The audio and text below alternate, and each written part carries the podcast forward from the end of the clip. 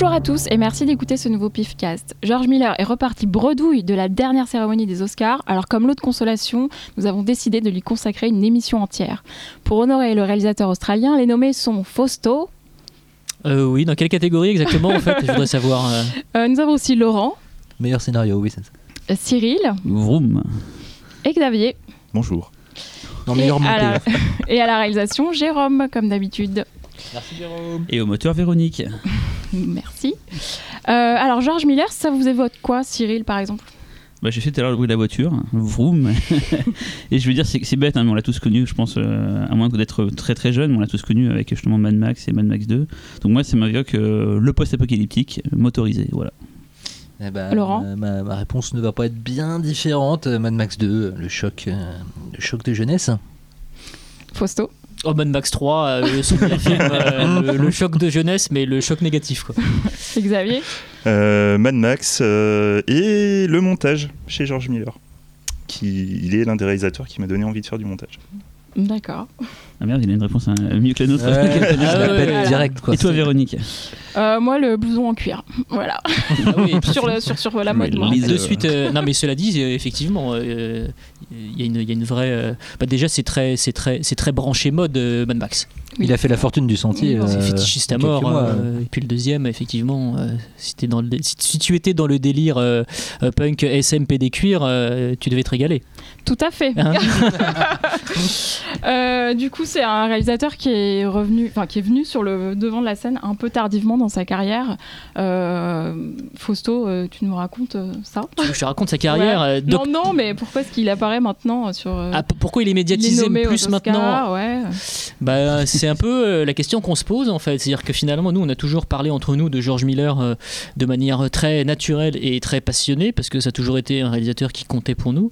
Et, euh, effectivement, euh, il ne comptait pas forcément pour tout le monde de la même façon. Et euh, c'est quand même, euh, on va pas, j'irai pas jusqu'à dire que c'est un oublié de l'histoire officielle, mais en tout cas, c'est un mec qui, jusqu'à aujourd'hui, était gentiment ignoré des médias généralistes, voire même de certains magazines de cinéma qui le trouvaient euh, bon faiseur, mais pas plus que ça. Et puis là, aujourd'hui, tout le monde s'accorde à dire que c'est un génie du niveau d'un Spielberg ou d'un Cameron, quoi. Donc, oui, Cyril je dis juste, c'est juste que surtout il a sorti un film récemment, quoi. C'est aussi ça qui fait qu'il est dans le feu de l'actualité euh, Oui, oui. plus que plus qu'il y a, il y a, il y a- il y a 5-6 ans. C'est aussi une bonne raison. euh. Non, non, mais évidemment, mais, euh, mais, mais euh, c'est un réalisateur qui est quand même qui a suffisamment d'importance par les films qu'il a donnés à l'histoire du cinéma pour mériter qu'on s'y attarde plus. Effectivement, nous, nous, oui, mais oui, euh, bah, c'est ce, que- c'est ce que je dis. C'est- c'est ce Mais que je dis depuis 5 minutes à Oui, peu près. S'il a tout d'un coup euh, renaissance, c'est parce, parce que le film est sorti là. Oui, c'est parce que euh, Oui, mais ce sur Oui, Non, mais tu vois ce que je veux dire, c'est que, c'est que ce qui a été écrit sur Miller aujourd'hui, c'est des choses qu'on aurait pu écrire avant. Et en fait, le truc, c'est que tu as l'impression que d'un coup, il y a une prise de conscience. Ah, ce mec est génial. Mais a- quel réalisateur formidable. Alors que oui, mais- sa mise en scène, elle a, elle a je dirais pas- j'irai pas jusqu'à dire qu'elle n'a pas évolué. Mm. Elle a évolué, mais Mm. il met exactement en scène à peu près à peu de choses Ouais. près, de la même façon, avec la même énergie qu'avant, quoi. Oui, Laurent. Bah oui, on n'a pas lu ça, on n'a pas lu ça quand Happy Feet 2 est sorti en 2011 par exemple, que comme quoi c'est un réalisateur génial, alors que la mise en scène de Happy Feet 2, elle, elle est, euh, elle est assez impressionnante. Ouais, alors, peut-être un début de réponse, ce serait qu'à l'époque donc, de ces grands films, hein, on va revenir sur ce film, mais genre les Mad Max et tout, c'était pas les fanboys qui étaient aux commandes de la presse à l'époque, ce qui n'est pas le cas maintenant. Maintenant, il y a une génération de gens qui ont été nourris justement à, tout ce cinéma-là, qui du coup euh, sont les gens qui parlent du cinéma. On en a une, expérience, enfin, tu vois, toi-même, Fausto, Laurent. Et maintenant qu'on a le, pas le pouvoir, mais qu'on est en place pour parler, c'est peut-être pour ça que maintenant les gens en parlent, parce qu'ils savent que Miller, c'est pas un branque.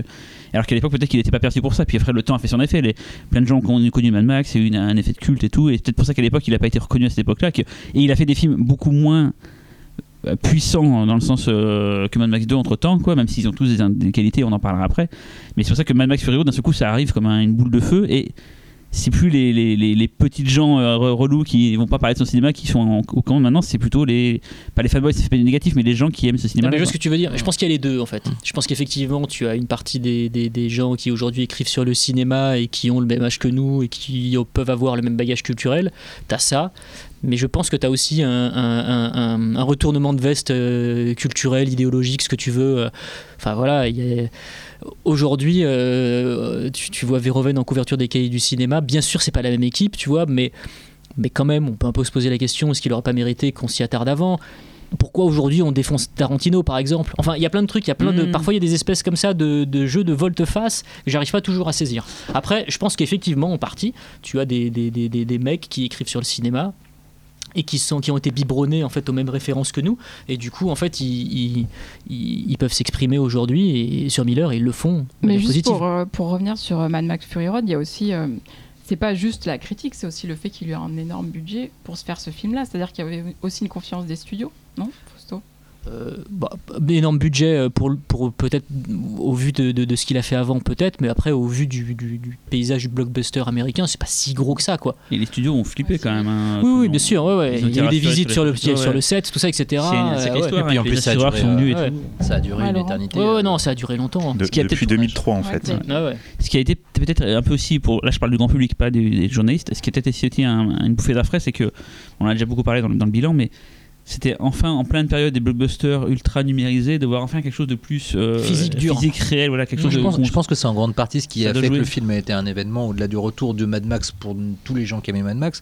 Le film a été assez un événement parce qu'en termes de sensations, il proposait des choses que euh, qu'on n'avait plus trop l'habitude de voir euh, dans un gros film d'action euh, dans les salles. quoi. Ouais, Xavier Et tout simplement aussi que dans, dans cette grande phase de reboot, euh, remake, euh, bidouillage dans tous les sens, c'est le, le seul qui a réussi à faire un film qui soit vraiment intéressant, qui se regarde en tant que film euh, sans forcément tout un culte derrière. Bon, là, il y en a un effectivement, mais tu pourrais regarder ce film sans rien connaître de Mad Max et te prendre une claque monumentale. pas comme Star Wars quoi Voilà. Ouais. Il y a peut-être un truc aussi, je, comprends- moi je compare pas ça ouais, un petit peu aux, aux cascades de Jackie Chan et aux cascades numériques en fait. Euh, les gens vont voir des, des films de Jackie Chan parce qu'ils savent que c'est vrai, que ça a été vraiment fait. Il y a un côté réel qui fait que ça impressionne beaucoup les gens, un peu à la Buster Keaton aussi. Quoi.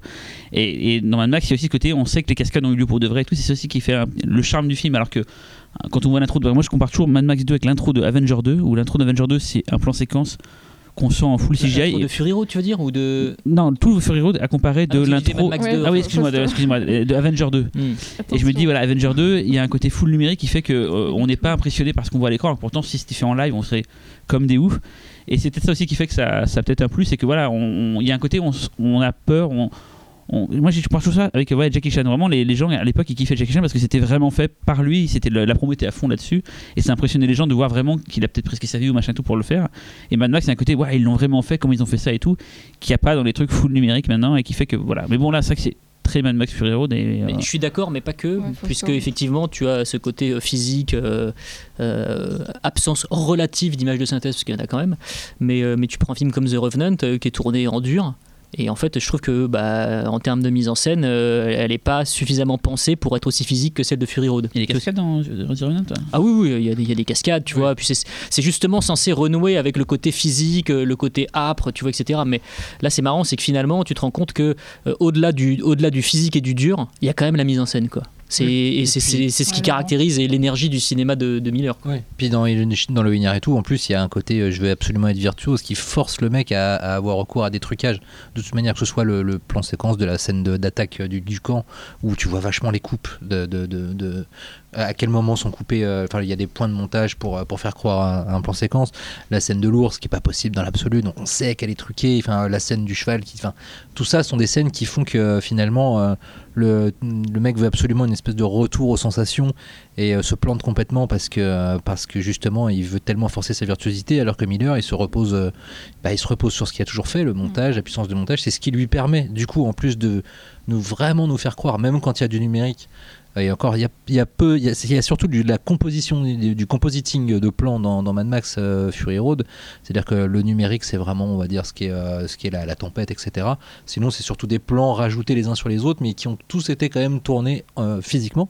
Et, puis c'est grâce à la puissance du montage qui peut le, faire fonctionner à l'image. Alors que chez tout ça se plante complètement, il n'y a pas de sensation. C'est vrai qu'on est tenté de comparer les deux parce que c'est Iñárritu qui a eu l'Oscar du meilleur du Voilà. réalisateur, donc et George Miller ne l'a pas eu. Et il n'a pas besoin de beaucoup d'argent, effectivement, la force du montage, euh, Oui. euh, la force de sa mise en scène, et on il suffit de voir. Et du coup, on peut commencer avec le premier Mad Max. il suffit de voir le premier Mad Max. C'est un budget euh, minuscule, mais il y, y y a des idées de cadrage, il y a le montage qui est juste euh, incroyable, et puis il y a aussi cette espèce de, surfétichisme, et puis il y a des pulsations qui sont dingues. Enfin, pour, moi, le premier Mad Max, c'est vraiment le premier film rock'n'roll de l'histoire du cinéma. Quoi. C'est euh, c'est un film, euh, et pourtant ça fait, le rock n'est pas la thématique du film, quoi. Mais alors, dans ce film, il y a tout, c'est une espèce de concentré de, de, de rock'n'roll, quoi. Et, euh, et c'est à la croisée d'Orange Mécanique, du western spaghetti, du film de samouraï. Enfin, c'est une espèce de, de, de, de, précipité de, tout ça, quoi. Et, euh, Puis ils étaient un peu fous aussi à l'époque en plus. Ouais, puis il y a cette, effectivement, il y a cette, il y a- effectivement, tu, sens- tu sens cette, cette folie et que tu, que tu ressens encore dans Fury Road. C'est-à-dire Ah qu'en oui. fait, avec euh, les proportions de l'époque, de budget, tout ça, Mm. etc., d'investissement des comédiens, tu, tu vois, bah ouais, ouais, l'intensité, la folie des cascadeurs et puis cette obsession que Miller a pour le corps. Parce que ce qui est intéressant aussi, c'est que c'est un mec qui est totalement obsédé par le corps euh, tordu, broyé, euh, en extension, tout ce qu'on veut. Et ça, je pense que c'est un truc qui, qui, qui lui vient de son euh, background médical, quoi. Puisque tu me demandais tout à l'heure, euh, enfin, présenter vite fait, mais c'est- à l'origine, il- c'est quelqu'un qui a fait des études de médecine, donc il connaît très bien le corps. Et, et je pense que ça se ressent dans sa mise en scène qui est hautement physique, quoi. D'ailleurs, Mad Max, euh, je crois, Laurent. une des expériences, euh, ça vient de, aussi du côté urgentiste, de, de- de ce qu'il voyait euh, à l'hôpital. euh, voilà. Désolé, Xavier. Eh oui. Et il y a la Docteur, Xavier. Non, en fait, il y a le côté Ouais. urgence, effectivement, et aussi le fait qu'il a eu des. Il avait des amis, je crois que c'est trois amis qui ont eu un accident de voiture, ils sont morts dans l'accident, et pareil, ça l'a vraiment marqué. Et ça lui a donné l'idée pour Mad Max. Et à propos de Mad Max, c'est aussi le, le contexte de l'époque, l'Australie, euh, le cinéma un peu fou qui se faisait à ce moment-là, c'était pas comme une. C'est comme ça, on est sur le cinéma, il y a des courants et des gens tout d'un coup qui se mettent à faire des films euh, tous ensemble sans vraiment se concerter, ou des fois ils se concertent. Et je conseille d'ailleurs euh, le documentaire Not Quite Hollywood, qui justement euh, contextualise ce qui s'est passé en Australie, on va dire décennie par décennie. Et effectivement, à ce moment-là, en, Austra- en Australie, au temps de Max, il y avait. Quelque chose qui se passait quoi en fait. Et Mad Max était un des films médiatisés à l'époque mais c'est vrai qu'il y avait tout un tas de, de gens qui commençaient à faire des films un peu barrés et tout à ce moment-là et tout et c'est vrai que ça a été une période assez euh, prolifique euh, Et d'ailleurs, pourquoi, euh, pourquoi Mad Max a émergé de l'Australie à ce moment-là? C'est juste qu'il y avait une mode des films venus d'Australie? Ou, ça a été le premier à émerger Ça n'a pas été le premier à émerger, puisqu'il y a d'autres réalisateurs qui faisaient des, des- des films avant, euh, avant Miller, hein. Peter Weir notamment. Weir, quoi. ouais. Il y avait Euh. Bah, les voitures ont mangé Ouais, Paris, choses comme ça et tout. ouais, tout à fait. Qui est une espèce de pré-Mad Max. En tout cas, il y a des véhicules customisés, une coccinelle avec des pics euh, et plein de choses comme ça. Mad Max, surtout, a été surtout aussi connu parce qu'il a eu des gros démêlés avec la censure. En tout cas en France, euh, Bah, il est resté deux ans euh, bloqué, c'est ça hein, si je moment, hein. Mm. Et Giscard, le- il y a un petit moment pour le voir. Le pire, je crois que c'est en Suède, banni jusqu'en 2005, je crois. C'est bien, c'est une- voilà. c'est bien. le film est jusqu'au Et à côté de ça, il y a des films avec Christian Lindbergh. Quel oui. est le problème Expliquez-moi. Après, les films de Christian Lindbergh, ils ont différents. euh, ouais, ils sont, à la base, Ouais. ils sont pas si trash que ça. Non, non, mais ils sont pas si trash. Mais bon, je veux dire, c'est euh, c'est quand même des films de cul. Enfin bref, Ouais. euh, mais euh, mais oui, euh, tout ça pour dire par rapport par rapport à l'Australie, ouais, non, c'est vrai qu'il se passait un truc. C'est c'est- fr- franchement à cette époque-là, c'était peut-être l'un des cinémas les plus intéressants au monde, quoi. Enfin, Mhm. il se passait un truc et puis surtout, c'était quasiment que des petits budgets euh, et qui tiraient le meilleur parti de décors naturels. C'est vraiment la- le, le point commun entre tous ces films-là, c'est qu'ils ont su utiliser les décors naturels, que ce soit Peter Weir, Picnic à Hanging Rock, euh, Mad Max d'un côté, Ted Kotcheff effectivement avec Waking Fright. Euh, alors après Ted Kotcheff lui il est pas australien, mais c'est vrai que c'était production de l'époque. mais voilà, mais c'est vrai que euh, là pour le coup en plus c'était intéressant dans Waking Fright, c'était un regard étranger sur l'Australie, mais Mais il y avait un truc sur la censure aussi, je me souviens bien un petit peu du documentaire, c'est un, peu vague, mais il y avait une histoire comme quoi à l'époque c'était très censuré en Australie. C'est une sorte de. Pour eux, un cri pour dire voilà, euh, laissez-nous tranquilles et tout. Il y a quelque une sorte de. Ouais, c'est c'est un, un- Comme toujours, il y a un contre-coup de, par rapport à quelque chose. euh, tout à fait, ouais. Et, et, euh, les, les films étaient très violents, ils allaient très jusqu'au boutiste. C'est ça surtout, pas forcément violent, mais jusqu'au boutiste. C'est ça qui les caractérise à l'époque. Euh, Même on pense à Long Weekend, enfin des, des Mm. films vraiment qui allaient vraiment voilà des. Ouais, Laurent? Mais il y avait aussi, je pense que euh, là où le- ça a été un cinéma extrêmement intéressant, c'était que par rapport, euh, enfin en, en opposition au cinéma euh, bis italien notamment, qui réutilisait les codes américains et qui essayait même de faire croire que c'était un cinéma américain, c'est un cinéma qui tirait pleinement profit de ce qu'était l'Australie, de l'atmosphère qu'il pouvait y avoir en Australie. Puis il faut savoir que quand on connaît un peu l'histoire de l'Australie, ça a quand même une réputation d'être le pays des, fondé par, le- par en gros les, les rebuts de la société anglaise. Mhm. Et les- donc euh, rien que ça, il y, a- il y a une espèce d'âme. euh, le Ouais, il y a vrai. une espèce d'âme assez étrange dans ce pays qui ressortait vachement à travers ce cinéma, qui, qui s'affirmait vraiment non seulement par ses paysages, mais aussi par, voilà, par une espèce de, de côté euh, transgressif et, euh, et violent qui respectait pas les règles. Et toujours très social en plus. Oui, en plus. Parce que le, premier Mad Max c'est un film aussi euh, très social, Mm. Comme tous les grands films de genre d'ailleurs. Mais en fait, je me pose une question. Est-ce que vous pensez que ce côté un peu exotique, je sais pas si c'est exactement le mot, mais euh, a aussi un peu fait, du tort à, à George Miller, justement, pour être reconnu en tant qu'artiste ou auteur, euh, versus euh, un technicien qui fait du film de genre? Enfin, pas, parce qu'il a eu assez vite après accès au, à des. Enfin, assez vite euh, dans les années euh, parce 90. qu'il a quand euh, même enchaîné avec 80, Mad Max 90, et oui. Mad Max 3, Oui, mais euh, tout, c'était Oui, produit, mais- et déjà puis- mais produit il a quand même- gros studios et tout. oui, il a eu accès à Hollywood après assez, D'accord. assez C'était- rapidement. C'était des euh, succès colossaux. hein. Enfin, Ouais. les, les- les- les Ouais. deux Mad Max euh, sont quand même sortis à travers le monde et euh, l'onde de choc, elle a été, euh, elle a été folle. hein. Johnny Hallyday a sorti un album où il Mm. était en Mel Gibson. hein. Il a fait terminer. puis, il a fait Non, pas mais Terminus, il a fait oui. Terminus aussi, oui. euh, mais euh, non, mais c'est- fou, quoi. Enfin, Ouais, c'est. Bah, déjà, c'est aussi Mel Gibson, on en parle. Mais en fait, euh, pareil, un Ouais. acteur qui, qui émerge, quoi. Oui, oui, bien sûr. ouais. Mm. Et c'est indissociable de Mad Max, c'est indissociable de Miller, c'est. c'est- Ouais, enfin, mais ils ont été complètement. Mais après, on- je pense qu'on on reviendra sur l'aspect très collectif de ces films. Et il y a Mm. plein de personnalités, en fait, de personnes et personnalités qui sont déterminantes dans la galaxie Miller. On se rend compte que ouais, ouais, c'est l'aventure Miller, c'est effectivement, il y a plein de gens, quoi. Il n'y a pas que lui. C'est un vrai chef d'orchestre. Mad Max, du coup, c'est un, c'est un post-apo, c'est un pré-post-apo. Bah, le premier, Le en premier, fait, euh, c'est un un film de SF. Ouais, c'est une espèce de c'est vigile. C'est pas vraiment dans le futur. Dystopique. Dystopique, voilà. Dystopique. C'est un vigilante dystopique. Voilà, un vigilant dystopique. Et pourquoi la dystopie? Vas-y. Parce que Frank Miller, euh, Frank Miller. Ah. Voilà, tu vois, je commence. George Miller voulait donc en fait donner un aspect plus réaliste à l'histoire. Il estimait que si on, il n'était pas dans un contexte euh, dystopique, l'histoire serait moins crédible. Tout simplement.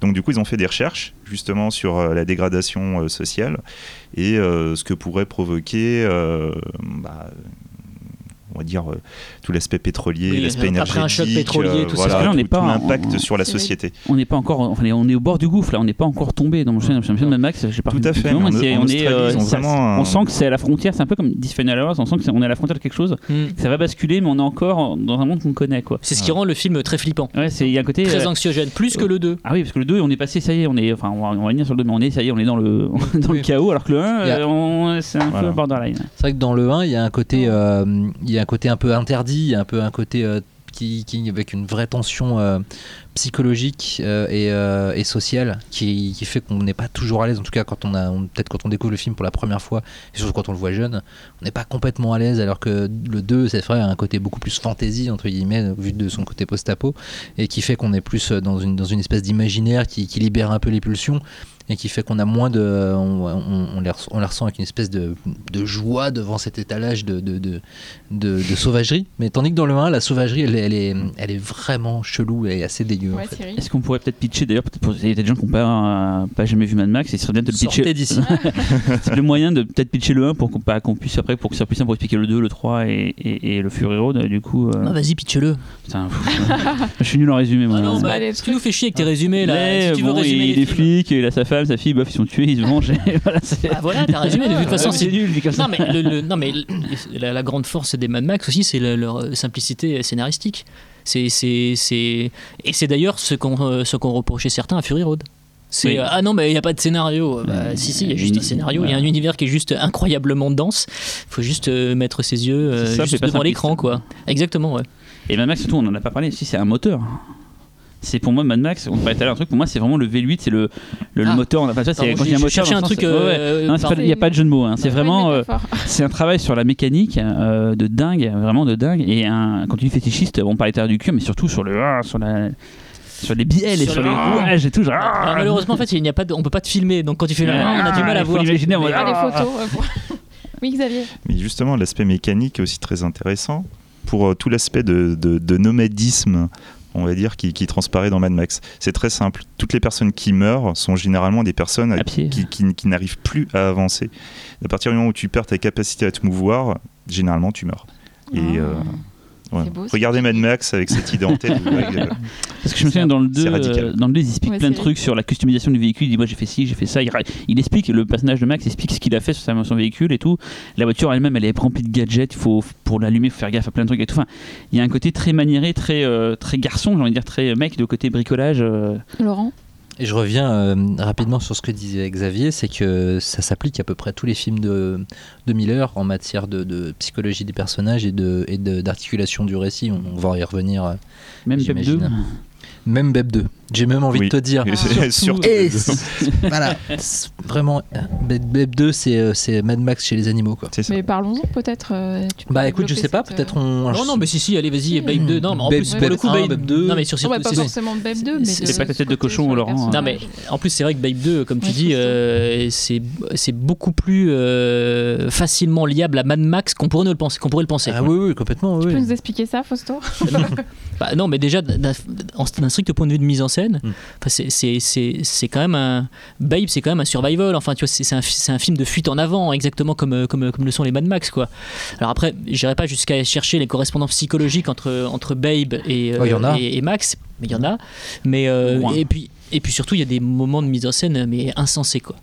Enfin, le, le, le, sauvetage, le sauvetage du boule terrier. Je, je l'ai vu il y a un moment, hein, Babe 2, mais le sauvetage du boule terrier, donc qui est un chien pour euh, nos amis qui ne sont pas cynophiles par Babe. Qui est accroché, qui est accroché, dans ouais, l'eau, là. ouais, ouais. C'est la scène traumatisante, ça. C'est Extraordinaire. traumatisant. Il y, a des, il, y a, il y a des scènes, mais vraiment de, de, de pure mise en scène. Et puis il y a ces espèces de, de- Enfin bon, après, je sais pas, mais je sais pas si on peut dire que c'est un plan signature, mais c'est ces fameux travelling avant super rapide Mm. que fait souvent euh, justement George Miller. Et euh, alors là, c'est marrant, c'est qu'il le fait dans un contexte qui n'est pas celui d'un un contexte post-apocalyptique ou autre, mais en termes d'effet euh, viscéral, ça a exactement le même effet, quoi. Donc euh, effectivement, c'est un film qui est, et, et carbure exactement à la même éne- énergie que les Mad Max. Quoi. Mmh, complètement. Cyril Ouais, mais Babe 2, justement, c'est limite un post-apo parce que je me souviens juste que les décors et tout, c'est limite, on a l'impression que le monde s'est effondré, que il a créé des Bah. univers un peu différents et tout. euh. Ce qui est très Non. drôle, c'est que quand tu compares Babe 1 à Babe 2, tu as le même choc que Mad Max 1, Mad Max 2. Ah C'est-à-dire que Babe 1 se déroule dans, vraiment Dans l'univers de la ferme, etc. Donc, euh, dans l'univers du personnage. et dans Babe 2, il part dans la ville. Donc là, tout a une dimension euh, beaucoup plus énorme, beaucoup plus oppressante, beaucoup plus menaçante. Il est, il est vraiment complètement déraciné de son univers, le personnage. Et euh, ce, qui, ce qui est le, le cas dans, dans Mad Max 2 aussi. Quoi. Xavier? Et aussi, euh, ce qu'on peut retrouver dans Mad Max, c'est souvent une utilisation de, de, de- de- une sorte, c'est une sorte de patchwork de différents éléments pour recréer, genre le langage dans les Mad Max, qui est, euh, qui est un melting pot euh, de pop culture euh, ou autre. Et en fait, dans Babe 2, la ville, Métropolis, c'est en fait un patchwork de différentes villes pour recréer toute une société euh, particulière. Sans nommer en fait une ville en particulier, Voilà. c'est ça, et il recrée un univers. Et d'ailleurs, dans Babe 2, il porte pas un justement. collier de cuir à clous. Ah. Tout à fait, absolument, bien sûr, absolument. Oui. Cyril. Juste pour pitcher du coup Babe, le premier c'est en fait un cochon euh, dans une ferme qui rêve d'être euh, chien de berger en fait et de guider les moutons et tout. Donc on va voir son apprentissage et donc c'est un film avec des animaux qui parlent euh, entre eux. Les humains ne les comprennent pas mais ils parlent entre eux et c'est euh, en, en prise de vue réelle. Donc c'est des scènes d'animatronique et un peu de synthèse je crois. C'était dingue à l'époque et Miller n'a que réalisé, enfin que produit et scénarisé le premier. Il a réalisé le second et le second, comme tu disais, c'est une version euh, limite dark. Euh, moi je trouve que c'est c'est un grandiose, mais c'est euh, c'est pas pour les enfants limite. hein, J'ai envie de dire. films préférés de Sonotion. Ouais. De Et- tout- C'est un film assez déterminant apparemment pour mais lui. ça tue visuellement. Ça... Je, tiens aussi à préciser que Babe 2 a eu des scènes censurées, Ah. dont en l'occurrence la scène du. Boule terrier. Ah. Ah, ça m'étonne pas. Ah, mais du coup, est-ce qu'on peut voir le montage euh, Non, mais je crois qu'on peut trouver les scènes en question sur internet. Parce que la séquence est déjà. Enfin, on peut pas spoiler, mais il se passe un truc très éprouvant Oui. et qui met mal à l'aise n'importe quel être humain sur Terre, Et à en part fait- si t'es sadique. euh, Et en fait, dans les scènes les plus éprouvantes, en fait, elles- celles-là, elles ont été réduites. D'accord, parce que c'est déjà bien bourrin. Genre, Ouais. mange du bacon ou un truc comme ça. Non, non, mais c'est vraiment la- La scène, elle est, elle est, elle est vraiment. Tu... En plus, c'est comme toujours, c'est un peu comme dans le, dire, le Maître du Temps. Et c'est un fi- film qui se Mm. passe normalement. Et tout d'un coup, t'as un truc super dramatique. T'es pas prévenu et et t'es pris vraiment parce que tu- jusque là, le film était bien d'un point de vue, on va dire, construit dans le sens. euh, limite pour avoir Et tout d'un coup- t'as un truc vraiment. euh, Tu dis ah ouais, mais ça, c'est salaud parce que tu m'as pas prévenu que ça allait être comme ça et ça te traumatise. Moi, ça m'a m'a traumatisé quoi. Et je l'ai vu adulte. je Pareil, précise. hein. hein, pareil, mais j'ai vu adulte. Ça m'a juste. euh, ça m'a- je, je- je savais, enfin, j'avais lu, euh, je, je savais que le film était beaucoup plus sombre que le premier, et, euh, mais le côté sombre, déjà, c'est vrai, m'a étonné, surtout qu'avec des animaux, c'est décuplé finalement, c'est ça qui est assez aussi extraordinaire. C'est aussi d'ailleurs ce qu'il va faire avec Happy Feet, euh, bon, ça nous fera une très bonne transition, mais, euh, mais euh, c'est utiliser euh, des univers très enfantins et des codes euh, qui sont censés parler à tout le monde pour amener les spectateurs dans un univers où il va être pris à contre-pied et confronté à une utilisation des univers et d'une iconicité euh, auquel on s'attend pas et qui, qui, voilà, qui d'un coup va nous mettre un choc comme ça, euh, un bon petit euh, taquet dans la tête. Mais du coup, euh, à votre avis, pourquoi il fait ça? Pourquoi il fait des films pour enfants euh, Et en même temps, en, vou- en voulant quand même un- insuffler euh, ce côté un peu dark, il Mais période en Peut-être pour les hein, éduquer, parce, hein, parce que période- bon mine de rien. euh, faut leur apprendre la vie un faut leur apprendre la vie et puis c'est pas avec euh, une bonne partie de- des productions actuelles qu'ils vont l'apprendre mais oui euh, c'est vrai qu'il a eu une période où il a, Bah, où il a coup, enchaîné Happy les Babes ouais. les Happy Feet Ouais. donc Et euh, Squeak, c'est pas pour enfants, mais c'est c'est comme plus léger, quoi. Oui, il a fait aussi Les Sorcières d'Eastwick Oui, après les Mad Max. Mais c'est Après, c'est- ouais. c'est- c'est justement ce qui fait que c'est un, réalisateur complexe. Et, que, et c'est et c'est pour ça, je pense qu'il est, qu'il qu'il est finalement assez peu reconnu. Euh, en tout cas euh, à l'aune de son talent, c'est parce qu'on a du mal à, lui- à le mettre dans une case. C'est-à-dire que finalement, il est moins, il est moins défini qu'un Spielberg, il est moins défini qu'un Cameron, et donc du coup, c'est compliqué. Même là, on est en train de se poser la question, mais pourquoi il a fait ces films? Mm. Même Lorenzo Oil aussi, quand tu oui, oui, non, non, bien sûr, bien sûr. Alors après, effectivement, ce qui lie tous ces films-là, bah, c'est ce qu'on disait, quoi. C'est euh, la force de son montage, l'énergie de sa mise en scène. on retrouve des, des- des dispositifs qui sont assez similaires et même parfois des, psychologies de personnages qui sont, qui sont en miroir. Mais, mais euh, oui, c'est assez complexe. Moi-même, je me posais la question et j'y trouve pas vraiment de réponse, en fait. Moi, je trouve que le film, le film que j'ai le plus de mal à situer dans tout sa filmo, même si globalement, je pense que sa grande force, c'est justement d'aller jamais où on l'attend. Donc, ce qui fait que finalement, euh, chaque fois qu'on verra un film de lui, ce sera passionnant parce que euh, une fois que le mec a fait Mad Max 2, dans l'absolu, il avait face à lui, euh, enfin, il avait les portes euh, toutes ouvertes, il pouvait faire n'importe quel blockbuster et claquer les doigts, il l'avait. Le mec, il a choisi de partir dans complètement autre chose et c'est ce qu'il a fait toute sa carrière. Il a attendu tellement longtemps pour revenir à, à Mad Max et, à, et donc. euh, euh, il- déjà, il y a quelque chose d'assez admirable là-dedans, le refus systématique d'aller là où on l'attend. Mais c'est pas seulement pendant deux trois films, c'est pendant la moitié de sa vie quasiment. Et euh, mais euh, Eastwick, en revanche, moi, c'est le film que j'ai un peu le plus de mal. Donc il l'a fait après après Mad Max 3. Mhm. Euh, et euh, c'est celui que j'ai le plus de mal à situer dans, à, à la fois dans la psychologie de ses personnages, euh, même dans l'intérêt du film en lui-même, parce que le film a plein de qualités, je trouve, isolément. Dans l'ensemble, je trouve que ça fonctionne pas toujours. J'ai l'impression que le, il sait pas toujours ce qu'il veut raconter. euh, C'est pas bien passé. hein. Je pense qu'il Ouais. il se sentait pas à l'aise. hein. Il, Enfin, il s'est barré deux fois Il apparemment. s'est barré Ah ouais. deux fois et puis il peut remercier Jack Nicholson qui a été apparemment lui dit que ça a été l'une des plus belles rencontres de sa carrière et que c'est vraiment lui qui lui a dit écoute euh, Georges euh, là je suis en train d'écrire le dialogue hein, c'est peut-être pas tout à fait ça mais écoute Georges euh, calme-toi euh, t'as du talent tu sais ce que tu fais n'aie pas peur etc donc il, il a quand même fait partie de ces gens qui ont su le rassurer et puis bon quand c'est Jack Nicholson qui vient de parler en général t'écoutes quoi Bah, c'est ça, et en fait, euh, Eastwick, il y a aussi, donc en dehors de Jack Nicholson, il y, a aussi- il y avait aussi Cher, Suzanne Sarandon et Michel Pfeiffer. Donc quatre euh, quand même grosses stars déjà euh, installées. Peut-être qu'il n'avait pas eu à gérer ça avant. Et ah bah là il y avait de l'ego il y avait de l'ego à gérer ça c'est clair ouais. Le film est. Enfin, du coup, je l'ai- Cyril je l'ai vu pour, le, pour préparer ce podcast. J'avais jamais vu ce film-là. J'avais toujours un peu fantasmé parce que je me souviens d'avoir vu à l'époque, c'est une petite anecdote, le cinéma des effets spéciaux, là, c'est passé sur la Canal Plus, je crois. Il y avait un, épisode sur ce film-là, sur comment faire voler des gens. Et j'imaginais un film plus disneyen, on va dire, quoi. Et je l'ai vu donc le- ce week-end j'ai fait, ouais, en fait, c'est pas du tout ce que j'imaginais. C'est Desperate Housewives C'est- avec Ouais. des effets spéciaux, avec, avec du côté euh, diabolique. Voilà, quoi. et la fin, ça part en vrille. Ouais. C'est surtout la fin qui est intéressante en fait. Mais alors le reste avant, c'est un peu. Ouais, c'est un peu laborieux dans mon souvenir Ouais. c'est vraiment la fin qui est Et la fin, par contre, ça part en vrille totale avec un Nicholson qui se transforme, qui, se, qui en prend plein la gueule et tout. Et effectivement, c'est un défilé de stars avec toute leur euh, chair et tout. Voilà, Pfeiffer s'en sort tout pas mal, je trouve. Mais ça, qui a un côté. toujours, quoi. Ouais, Et puis elle, est, elle est aussi. magnifique Ouais, dans le film, aussi, très euh, belle il- aussi, rien que pour ça, Ah, faut le voir. quoi. Moi, c'est plutôt la, la, la, la, la, la- Ah, comment elle s'appelle Ah, voilà, j'ai un Cher, trou. Cher. Non, du Véronica tout. du- Cartwright. Voilà, Ah, Véronica. Cartwright, que je trouve monumentale dans le film. Surtout la Elle scène où elle vomit, le- Voilà. elle vomit les, Ouais. les- les noyaux de pêche. J'avais de, vu le film de cerises. cerises. Ah, quel c'est un film assez cette scène. Je l'avais vu gamin, même. ce, ce, fi- ce film-là. C'est pas un il film pour gosses, justement. Pas. Mais non, mais moi j'étais devant, j'ai juste halluciné quoi. Je me suis dit, mais pourquoi je regarde ça quoi J'essaie de comprendre tout le long. Comédie de mœurs. je- C'est ça. qui était ouais. à la fois en avance sur son temps et en même temps, euh, même aujourd'hui, le film sortirait, euh, personne ne saurait quoi en foutre. Mais je suis d'accord avec ce que tu disais, Laurent, euh, sur le côté Desperate Housewives. Ah, je pense qu'il y a vraiment juste, c'est juste une espèce de métaphore sur les femmes euh, seules, euh, comme ça, qui, qui fantasment le prince charmant. Enfin, Mais c'est vrai que le fait qu'on ait beaucoup de mal à mettre le doigt dans- quand on voit ce film sur euh, exactement ce dont on pense que ça parle, etc., et qu'on arrive à lui trouver autant de qualité que de défauts, fait que je trouve que c'est vraiment un film. Ah, du coup, c'est assez passionnant à regarder. Mais euh, à la fin, quand on en sort, on se dit, je suis pas encore très sûr de ce que j'ai vu. Comment ils ont produit ça? Je me suis posé la question. Je me suis dit, mais comment ils ont fait pour, pour accepter, enfin pour pour grignoter ce machin Je euh, crois que ça a coûté très très cher. hein. Je sais pas quel est le budget, mais à l'époque c'était un des, c'était en tout cas un des budgets records. hein. Ça a coûté vraiment beaucoup Les effets sont hein. pas, pas mal. hein. Il y a Mm. pas trop, tu vois pas les trucages et tout. C'est plutôt bien foutu. euh. Scène de tennis notamment. genre, Ah ouais. Bah, c'est marrant, c'est justement, par exemple, cette scène de Alors. tennis, je trouve que c'est un très bon exemple. Je la comprends pas. C'est-à-dire qu'à ce moment du film, les personnages ne sont pas censés connaître la nature euh, surnaturelle de, et de Nicholson et d'elle-même. Et, euh, et, mais- Elles et sont pas pourtant, surprises. euh. elles sont pas surprises que cette balle de tennis euh, Qui s'arrête en vole. l'air, vole, Ça fait des beaux plans. Du coup, ça fait le mais plan de c'est projet total. c'est- C'est c'est dingue et super tout. bien en scène, mais cette scène, je la regarde, je fais mais, mais elle est, elle est trop, elle, elle était censée être plus tard. Est-ce que du coup dans le montage ils sont, Mm. ils- Il y a certains moments où tu te dis, euh, ouais, il, il est en train d'expérimenter des trucs pour Oui. peut-être les utiliser après.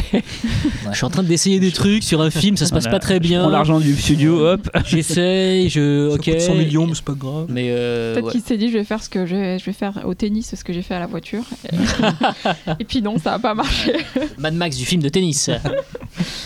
Et après, il a enchaîné avec un drame, euh, Ah. Lorenzo Oil. Ça, c'est euh, Ah. Magnifique, Ce Lorenzo. Hill. Mais enfin, j'ai eu un petit truc avant, je sais pas si Oui, vous voulez en parler, son, truc, son, Ah, son sketch Fausto, pour ouais. euh, Twilight Zone. Enfin, j'aime Ah, beaucoup ce oui. film à sketch. pour la télévision, du coup. ouais. Euh, non, non, pour le, Ouais, pour ah le ciné. non, Pour le ciné. Pour le Twilight Zone, The Movie en fait. Twilight Zone The. Movie.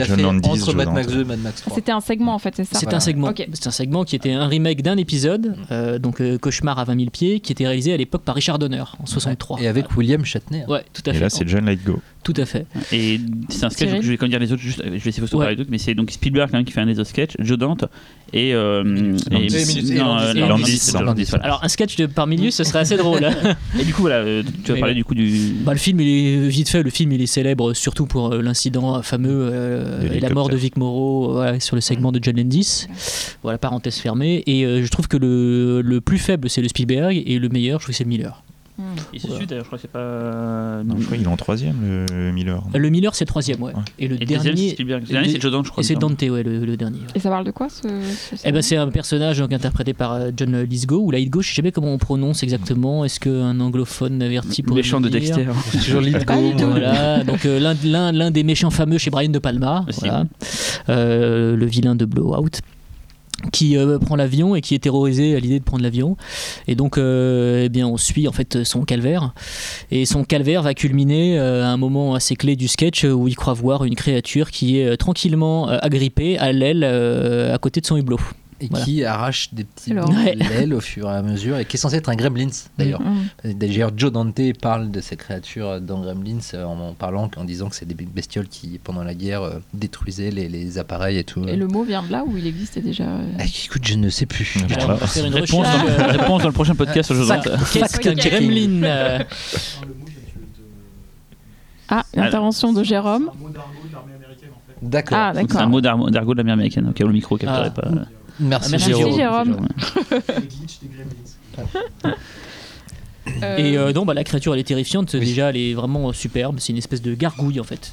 C'est une gargouille. Elle m'a rappelé un petit peu le, le- elle m'a rappelé un petit peu la, la créature du sketch de la caisse dans, dans Creepshow. euh. Ah ouais, ouais, Ah, ouais. oui. oui, oui, oui. Et il y a un Laurent. plan, euh, le, le- le plan où il la voit pour la première fois et puis euh, il, il se persuade que finalement il a rien vu, c'est bon et il ferme les, euh, il, on- il ferme les rideaux, il, s'en- il essaie de s'endormir et puis quand même, par prudence, il retourne et il rouvre le truc et la créature, elle, cette fois, est juste devant le truc. Et, et sur ce plan d'ailleurs, il y a tout de suite après, il y a un, un travelling très rapide sur lui Avec, avec les, des yeux, qui sortent comme dans Mad Max. Exactement, ouais. Ah, ouais, ouais. Ça, et c'est ce plan le- est très très court, mais c'est plan oui. signature de l'époque Ah, de Miller. quoi. complètement, c'était genre les yeux qui sortent littéralement des orbites du personnage. Et, euh, et c'est marrant parce que du coup, en fait, c'est effectivement le personnage en lui-même qui hallucine euh, de- de- de- devant, devant cette créature-là, mais c'est aussi le spectateur qui hallucine devant le personnage qui hallucine devant la créature. Donc je trouve ça assez intéressant comme mise en avis. Enfin bref, c'est vraiment formidable ce, Ouais, ce c'est sketch. excellent. Ok. Euh, qui Et veut nous parler de Lorenzo du coup Ah. euh, Lequel? Lorenzo, Lorenzo Lamas ou... Si on pouvait Grand faire- film. Lorenzo Bida. Grand film. Ouais, vas-y Laurent. grand film que j'ai revu euh, il y a pas longtemps mais que je portais déjà en haute- très haute estime et euh, même si j'avais un peu peur parce que j'avais vu euh, il y a un petit bout de temps et euh, bah ça, ça vieillit très bien Le pitch. le pitch est alors oui le pitch c'est une Histoire histoire, vraie. vraie c'est une histoire vraie de- de- d'un d'un- d'un couple un papa italien et une maman américaine qui ont un enfant assez jeune et qui est à une maladie de dégénérescence de la, des- de, de la matière grise. Adrénoleucodystrophie. Voilà, appelé ALD. Bien, joué parce que mm, déjà pendant le, dans le film, quand ils arrêtent pas de le dire et qu'ils le sortent, mais comme ça, en plein milieu du dialogue, 12 fois d'affilée, je me dis ils sont trop forts. Et, euh, et, euh, et donc, ce une maladie très rare que les médecins pensent euh, ne pas pouvoir guérir. Et les parents décident de ne pas baisser les bras alors qu'ils ne connaissent absolument rien à la médecine, à la physique, à la chimie, etc. Ils arrivent à trouver, Ils vont apprendre. ils vont apprendre et ils vont, et ils vont trouver un remède. L'huile Pour l'huile de Remède. Lorenzo. Voilà. Mm. Parce que c'est le titre euh, Lorenzo's Oil, c'est le titre. Qui est pour euh, la petite histoire, c'est- apparemment, j'ai lu plus tard. euh, en fait, l'huile a effectivement, ça c'est, je, je l'histoire, a permis de, de peu ralentir la maladie, mais elle est très contestée cette information maintenant avec le recul. Mais bon, à l'époque, c'est vrai que c'était assez. euh, mais bon, Bah, c'est dommage, cas, ça n'enlève en rien à la puissance du film. hein, mais, Oui, mais en tout cas, ce qu'on ce qu'on sait, c'est que l'enfant était, avait un une espérance de vie de 2 ans maximum et il a vécu jusqu'en 2008. Ah, il est mort Euh, à 30 ans. Et il est mort à 30 ans. Voilà. Donc, ah bah, il est mort, il était immobilisé, il pouvait plus parler, etc. mais Mais, ça, euh, ouais, Oui, ça a c'était aidé plein de gens dans le oui, monde. c'était hein. un vrai miracle. Voilà. euh, et c'est ça a un aidé plein de gens dans le monde. C'est un, drame C'est un euh, mélo, absolu. c'est un C'est un mélo. mélo. Mais filmé Filmé comme un comme western. un- filmé à la quoi, c'est- filmé comme un film d'action. Euh, comme, euh, et c'est assez incroyable. D'ailleurs, euh, je me demandais même comment à l'époque euh, il n'avait pas été attaqué comme par exemple euh, Spielberg a pu être attaqué sur, euh, sur la liste de Schindler, dans le sens où euh, ah, au niveau du suspense, tu veux dire voilà, euh, le suspense utilisé comme moteur d'un film euh, sur une histoire vraie avec euh, une- la maladie, etc.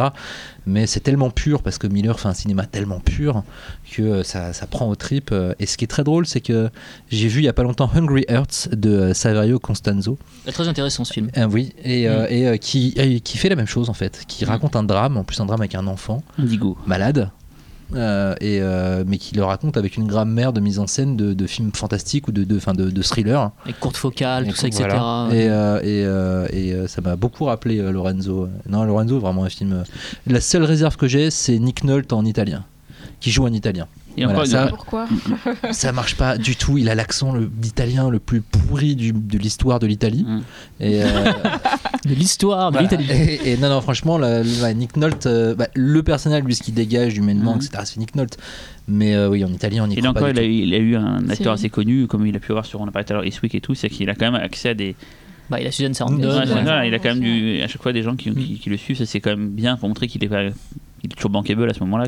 Et je peux faire une pastille, le Ouais, saviez-vous aussi C'est qu'il y, a eu, euh, il y a eu un téléfilm italien de 1990 avec Thomas Milian et Dominique Sanda. Donc, qui, qui précède de deux ans le film de Ah Miller. ouais. D'accord.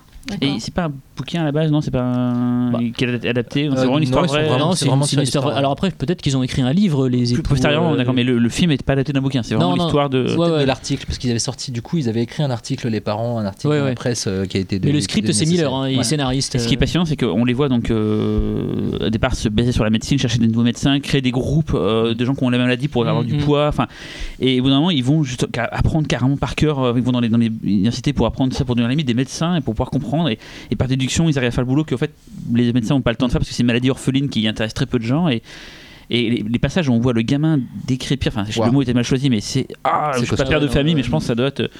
brisé euh, en mille morceaux quand t'as quand t'es parent mais en tout cas moi je trouve ça euh, ouais, le gamin c'est insupportable de voir le enfin insupportable euh, c'est juste oh, dur c'est très très dur c'est enfin, c'est horrible de voir Mais ça c'est en même temps pudique. C'est-à-dire que Mm. ça fait très très mal, mais en même temps, il n'y a, y a- il y a aucune. euh, Il y a, il y a- il y a du suspense, mais il n'y a pas de complaisance. euh, Il y a de la compassion, hein, mais il n'y a pas de. Oui, oui. Ils utilisent Ouais, beaucoup le son, c'est-à-dire que quand le, à partir du moment où le gamin est vraiment dans une phase euh, horrible, c'est surtout ses cris en fait. Ah ouais. Et sinon, tu vois les détails, tu vois une main euh, qui, Mhm. comme ça, qui se crispe, etc. et tu vois mais- l'assistante aussi qui se barre qui en ont ras le bol Oui. c'est trop dur pour elle et tout euh. Et je voulais juste euh, quand tu dis qu'ils sont limite devenus des médecins, ils ont été euh, ils ont été nommés médecins honorifiques euh, quelques années euh, après les faits euh, par une université. Et euh, comment a été reçu ce film en fait euh, qui... Par la critique, très bien. Ah oui, Très très bonne critique. En revanche, flop total au box-office. hein. ah mince.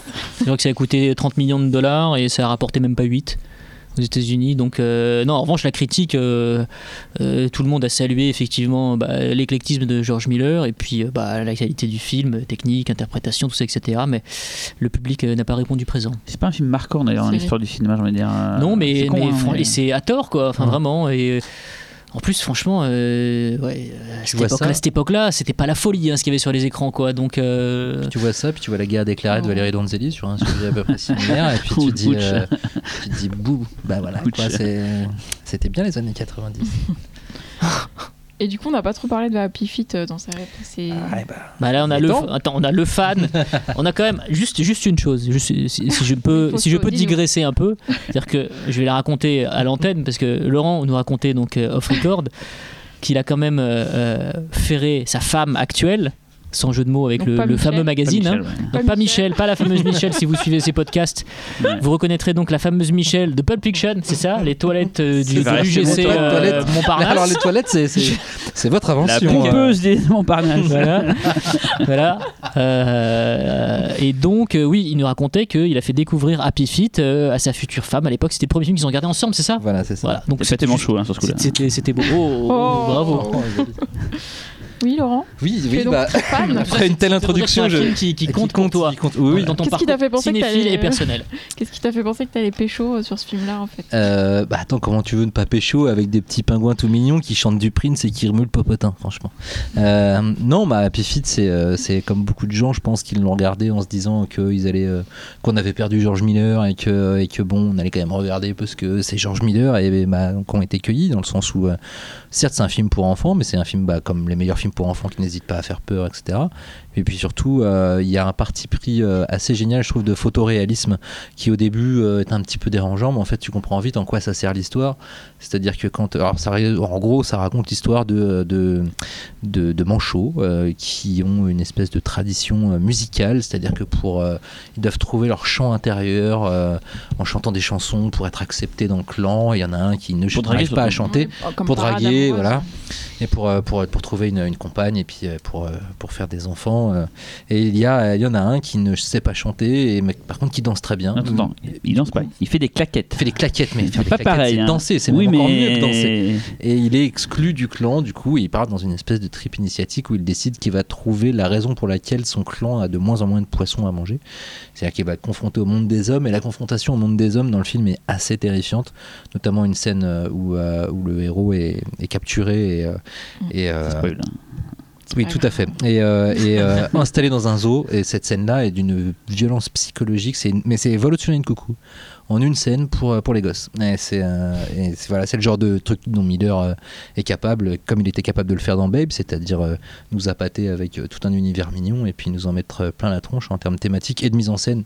Notamment. Je vois, je vois des, des, des espèces de sourires euh, un peu de narquois qui s'échangent autour de la Oh, table. J'aimerais surtout rajouter que sur Happy Feet, et sur, surtout même dans Happy Feet 2, il y a aussi euh, beaucoup de sous-textes, euh, Oui. beaucoup de, de, de philosophie, il y a un vrai regard sur la religion. Complètement. Surtout le deux. Re- voilà. Euh, Dans là, il y a une sorte de prédicateur, enfin pas prédicateur, une sorte de, de gourou. Bah, En euh, tout cas, dans le premier, le, le fait que le, le héros se mette à faire des claquettes est mis en corrélation avec justement le, bah, la, la perte de, de, de, de, de- de la nourriture. Et donc, du coup, les, les ancêtres, les vieux patriarches lui disent que limite, euh, voilà. C'est sa faute, ouais, il c'est- faut- y voilà. aller. Moi j'ai vu le film ce week-end, je l'avais pas vu justement, j'ai fait mon rattrapage euh, milleresque euh, ce week-end. Et en fait euh, je suis pas très très fan de Happy Feet. C'est-à-dire qu'au début j'ai même dit mais c'est quoi cette merde sur les premières, la, la première demi-heure? Parce que justement c'est, tu disais tout à l'heure Fausto, euh, t'avais entendu parler comme quoi c'est un film hystéro et je confirme qu'au début euh, ils se mettent à chanter, enfin c'est... Tu fais stop, stop, stop et tout. Je trouvais ça pas très beau en plus. Alors que, bon, après, le film, j'ai regardé la date du film, c'est vrai qu'il est. il pour son âge, je pense qu'il devait tué à l'époque, mais maintenant, avec du recul, c'est pas toujours réussi. Il y a des plans, des plans séquences qui sont mortels ou de, de, de- où il glisse dans la. Ça, c'est mortel et tout. Et en fait, ça devient intéressant sur les, ouais, la dernière moitié du film, en fait. Euh, mais le début, genre, je, je comprenais pas le- l'engouement sur le film. Après, il y a des trucs dingues, comme. euh, c'est pas un spoil, mais il y a le plan où il est dans l'eau, c'est un plan très très large. On voit une, une sorte de pelleteuse qui tombe dans l'eau avec une sorte de. Ça, c'est juste dingue ce plan, quoi. Il y a effectivement le truc que tu à la fin et qui est assez dingue, mais ça m'a tellement pas assez emballé par rapport à ce que j'ai vu le début que j'ai pas voulu voir la suite. Donc j'ai pas vu Baby- euh, Happy Feet 2 parce que justement euh, le 1 m'avait un peu. Tout le monde disait que le 2 était en deçà du premier. Ah, du euh. tout. Ah ouais Ah, Ah bah alors justement, ouais, on peut parler du deux 2. fans là en fait, Xavier. Ah bah oui, non mais là, Happy Feet 2 qui va donc suivre les aventures du, du fils du héros du premier Happy Feet. Ah, Il a, il a- donc il a Ken. hein. Oui, évidemment. évidemment. Ken en chantant du Prince, euh, donc, euh, forcément il a les Ken quoi. Et en fait, celui-là, c'est. euh, en fait, il y, a- il y a il y a un plan au début. Alors, ça fait longtemps que je l'ai pas vu, hein, tu- Laurent m'aidera. Il y, a- il avait ce plan où justement, il y a le père qui est en train de parler à l'enfant et en regardant un ciel étoilé. Et en fait, il y a, il y a vraiment. un- il y a une manière de, de montrer l'immensité de l'espace. Et en fait, c'est tout- tous les sujets qui étaient traités dans le premier qui là vont être mais, mais amplifiés, décuplés. euh, Ah, D'ailleurs, tu te rappelles, du- dans, le, dans le 1, il y avait dans la scène justement où il est enfermé dans le, dans le zoo, je sais pas si tu te rappelles de ce, cette espèce de. En, en quatre plans, Ah, il c'est fait un recul euh, ouais, en ouais, cut de- du zoo jusqu'à dans l'univers où on voit euh, qu'il est enfermé sur cette espèce de planète de fou furieux euh, qui elle-même est perdue au milieu de l'univers. Hein, C'était déjà. euh, On peut dire aussi que les humains, parce que quitte à avoir spoilé Oui. le truc du zoo, dans le film c'est vraiment des acteurs euh, filmés et mélangés de la synthèse. C'est assez dérangeant euh, au début en fait. Ça ne devrait pas être dérangeant, mais c'est dérangeant en fait. euh, Mais d'ailleurs, j'étais en train de me dire, c'est marrant parce que Happy Feet, c'est complètement en image de synthèse. Alors moi, j'ai vu que le premier, mais effectivement, il y a une, une scène de course-poursuite avec un lion de mer Mm. qui est vraiment époustouflante. Et là, tu sens que, que il s'est dit, je peux faire ce que je veux parce Mm. que c'est complètement en image de synthèse et c'est génial. Et du coup, tu dis, c'est marrant qu'après, sur des Mad Max, il ne s'est pas utilisé de cette expérience euh, en totale animation. euh. Oui, Xavier Et justement, Ah. à l'origine, à l'origine, euh, Fury Road aurait dû être entièrement en image de Ah, synthèse. je savais pas ça. Voilà, il a abandonné l'idée, je crois, en 2009 euh, pour revenir à un truc beaucoup plus pratique. Mais dans les nombreuses idées euh, depuis 2003 sur euh, Mad Max 4, euh, oui, oui, il y, a il y a bien eu ce passage-là. Un peu comme Zemeckis qui veut faire que des films, qui a fait des films non, là, mais à l'époque, parce un temps, il voulait faire que des films en synthèse parce qu'il voulait s'affranchir justement totalement de la, la caméra et C'était bien le Pôle Express. Moi, J'avais bien aimé à l'époque. bah, Biowolf ça tue. quoi. Biowolf, ça tue, mais Pôle Ouais. Express, Mais c'est visuellement, c'est difficilement regardable. Oui, je pense, j'ai très peur de le revoir. La date de péremption, elle était. Chaque fois que je vois le bourré, je, je le prends. Mais Happy Feet, Happy Feet, justement, c'est ça qui m'a surpris, c'est que euh, je trouvais ça pas très beau la direction artistique, mais à des moments c'était sublime, à des moments c'était assez laid, et c'était laid, je pense, ouais, c'est peut-être le côté parce que des fois les poils étaient bien foutus, des fois c'était juste on voyait une sorte de texture, enfin bon, j'exagère quand même pas mal, mais ton Divix que t'es pas de bonne qualité. non, non, mais, le film date de 2005, je crois, 2006, donc c'est ça qui, en fait, la synthèse ça, ça accélère d'année en année, c'est juste c'est dingue, donc. C'est euh, le problème de ces films d'animation. voilà, il faut les remettre en contexte. Et donc je pense que pour l'époque, du coup je l'ai pas vu à l'époque, mais ça devait juste être dément quoi. Oui, à l'époque Euh, c'était assez ouf. Mais les musiques, les musiques sont horribles par contre. Pourquoi ils ont choisi ces musiques là quoi je... Là, pourtant, c'est c'est que des grands, c'est que des grands hits de la chanson de, de la pop musique. Hein. T'as du Prince, t'as du Queen, t'as du euh, Madonna, je crois. Attends, t'as- Ah, ça a pas- j'ai pas kiffé Après, du tout. c'est À part, les ça- pingouins, à part les pingouins latinos qui sont rigolos, j'ai Non, pas mais c'est kiffé vrai que c'est des bonnes chansons à la base, mais c'est un peu C'est la réinterprété. réorchestration c'est un qui peu peut bizarre. être, euh, Enfin, alors, que la musique de John Powell, en revanche, euh, la musique orchestrale de John Powell euh, à côté est, vraiment mortelle. Mais en effet, mais je crois que moi, Happy Feet, c'est vraiment des trucs, le, ce que tu dis, le, le parti pris d'image de synthèse réaliste pour l'époque. C'est ce qui fait que moi, au début, le film m'attirait absolument pas. J'avais l'impression qu'il n'y avait pas de parti pris artistique euh, dans l'univers décrit. J'étais- Je me disais que c'était, euh, c'est un peu ce qui me choque, par exemple, quand je vois la bande-annonce du nouveau jeu- le livre de la jungle qui va bientôt sortir, où je ne comprends pas quel est l'intérêt de faire vraiment Balou qui prend Mowgli sur son ventre et qui lui l'emmène faire un tour sur la rivière, mais photoréaliste. Mhm. J'y crois pas une seconde. Et je, euh, et je me disais la même chose avec Happy Feet. Finalement, j'avais tort, en tout cas pour Happy Feet. J'aurais peut-être tort pour euh, le livre de la jungle. Et que vaut la, Je pense la- que tu as raison pour le livre de la jungle. hein. que vaut la 3D stéréoscopique de Happy Feet 2 Parce que Je l'ai pas vu en Je l'ai 3D. pas vu en 3D. Ah merde, parce que comme c'est Miller du coup et que c'est en synthèse du coup il a c'est de la vraie 3D euh, Mais, mais le Mad Max 4 en 3D vient justement de, de la réussite de la 3D sur euh, Happy Feet 2. Ouais, mais même, enfin, même si c'est de la conversion que je trouve plutôt réussie, malgré ce que les gens diront, euh, là pour le coup c'était la vraie 3D dans le sens qu'il savait Mhm. qu'il pouvait placer euh, ses, ses- ses écarts et tout, enfin il pouvait vraiment faire la, la profondeur comme il voulait, donc ça peut être intéressant de, de- de- si la 3D était cool ou pas. euh, Je sais pas, moi je suis un peu euh, dubitatif euh, concernant l'utilisation de la 3D chez. Enfin, ces films, en finalement, ils ont pas besoin de ça, dans le sens où tu regardes le premier Mad Max, euh, les lignes de fuite, la profondeur de champ, enfin, tout est déjà là, tu t'es déjà dans le truc. Mad Max 2, euh, t'es au cœur de l'action et t'as pas besoin d'avoir un artefact tridimensionnel pour te sentir au milieu de tout ça, quoi. On a très peu parlé de Mad Max 2, Je viens, j'allais dire en fait ma Max 2 et donc qui est quand même. Facto, le 3. C'est quand même du. On Bah, va y ah oui, il nous revenir, reste un peu- exemple, il nous reste euh, un peu de temps pour reparler un peu des Mad Max, Bah peut-être, oui, et de, et de Fury Road. ouais. Bah, je, je- je me permettrais Xavier. donc du coup quand même de passer de Happy Feet à Mad Max. hein. Ah, sachant, sachant que pour moi, alors c'est un avis totalement subjectif. Bah, on espère. Euh, je serais limite tenté de dire que Mad Max 4 euh, pourrait être même le dernier de la trilogie avec euh, Happy Feet 1 et Happy Feet 2. Oula. Oui, alors là, Développe, voilà. Attends, J'essaye de développer. donc ce serait Voilà. donc Mad Max, Sur- deux points, Fury Non, Road. Happy Feet. Il n'y a pas d'essence. Fury Feet. Dans le sens où tout ce qui a été fait dans Happy Feet 1, Happy Feet 2, bah, finalement, c'est limite des- un début de brouillon pour Mad Max 4. Que ce soit d'un point de vue euh, thématique sur toute la, re- la religion. Sur, si tu mets Mhm. vraiment sur l'aspect religieux, tu regardes Happy Feet 1, Happy Feet 2 et Mad Max 4, il y, y a une vraie montée en puissance, il y a un truc vraiment logique. Et aussi d'un point de vue technique ne serait-ce que pour l'utilisation de l'image de synthèse qui était mise en rapport avec du photoréalisme. Euh, le rapport à la 3D, parce qu'en fait le premier Feet aurait dû être aussi en 3D, ça ne s'est pas fait pour cause de budget. Mais euh, il y avait une, réflexion qui était sur la 3D. Donc tout, ce processus des, des pour arriver à Mad Max 4 vient peut-être du fait que justement Happy Feet 1 et Happy Feet 2 étaient faits en parallèle avec justement cette euh, genèse de Mad Max 4, toutes ces tentatives avortées d'arriver à, à faire le film. Donc si je te suis, Voilà. Fausto. euh, Fury Road serait en fait une espèce de synthèse stylistique et thématique Ouais. de ce qu'il a fait sur les Happy Feet. Ah. C'est mon point de vue. Après, euh, voilà, ouais. hein, défoncez-moi. Faudra que tu les vois du coup. pour le- Oui, oui, non, mais, euh, mais en même temps, Fury Road, c'est aussi euh, une synthèse de tout ce qui, de, de globalement Tout ce qu'il a fait avant, quoi. C'est c'est un mec qui arrive à progresser avec son médium et à faire progresser le médium, quoi. C'est vrai que c'est sa grande force, quoi. Quand tu vois- Ah, juste en parlant d'Happy Feet, je- en fait, quand, quand j'ai vu le film, je me dis tiens, je vois un film de Miller, qu'est-ce qui fait que ça se rapproche des thématiques de Miller? Et du coup, si on parle de Happy Feet 1, 2, puis Mad Max Fury Road qui se suivent, Happy Feet 1 et 2, c'est des déserts blancs. Ça reste encore des Ouais. étendues désertiques et Mmh, des ouais. voilà. Et donc s'il y a une suite, il, il abandonne du coup le côté réaliste de Babe 1 et 2 et de euh, Lorenzo, le côté très ancré dans un monde réel et tout, pour refaire à nouveau un truc désertique. euh, Justement, justement, c'est sur le tournage d'un Mad Max qu'en fait il a rencontré un caméraman. Alors je suis incapable de me rappeler du nom de- du gars. Et en fait, euh, en dehors des prises, euh, en allant dans un bar et en discutant avec Miller, lui, en fait, il lui a expliqué qu'il avait travaillé sur un documentaire sur l'Antarctique. Et donc il lui, a, il lui a mis en rapport justement le désert australien. Il a mis en rapport le désert australien avec ce qu'il avait vu en Antarctique, En ce cas, désert blanc. Ça l'a pas laissé de glace. Et c'est Oh. et bah justement, c'est justement cette corrélation qui est restée dans la tête de Miller et qui lui a donné l'idée d'Happy Feet après. Donc Et il y a, une vraie corrélation aussi. aussi, euh, les poissons. Tout à fait. machin. Oui, oui, complètement. Oui, dans un, un monde euh, sur le bord, bord de l'extinction, avec, euh, avec un héros qui n'a pas en plus forcément demandé euh, à, à- à devenir le héros. euh, c'était pas, pas, c'était pas son but. euh. Happy Feet, il me semble, ça c'est côté business, il les a produits, je crois, dans le sens où il a quand même mis, euh, Oui. il a quand même mis un petit peu sur la table, un peu C'est ce qui a d'ailleurs ouais. coulé sa, sa, sa boîte, je sais plus si c'est la boîte de prod ou sa boîte d'effets spéciaux. Boîte d'effets spéciaux. Ouais, la c'était boîte d'effets des, spéciaux, des ouais.